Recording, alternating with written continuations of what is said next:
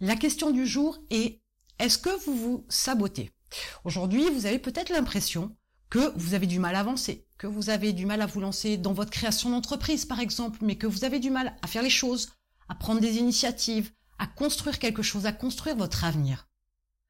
Est-ce que ce n'est pas parce que vous ne voulez pas? Est-ce que ce n'est pas parce que vous ne pouvez pas?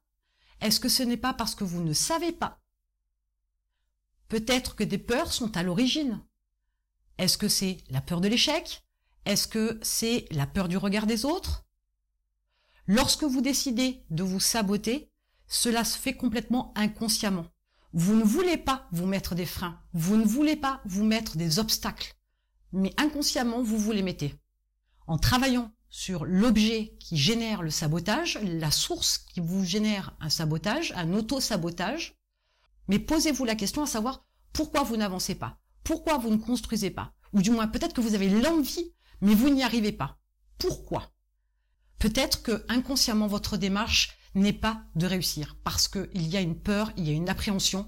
Peut-être que la réussite peut vous faire peur. Je vous laisse réfléchir à ça et je vous laisse mettre en commentaire les réflexions sur ce sujet.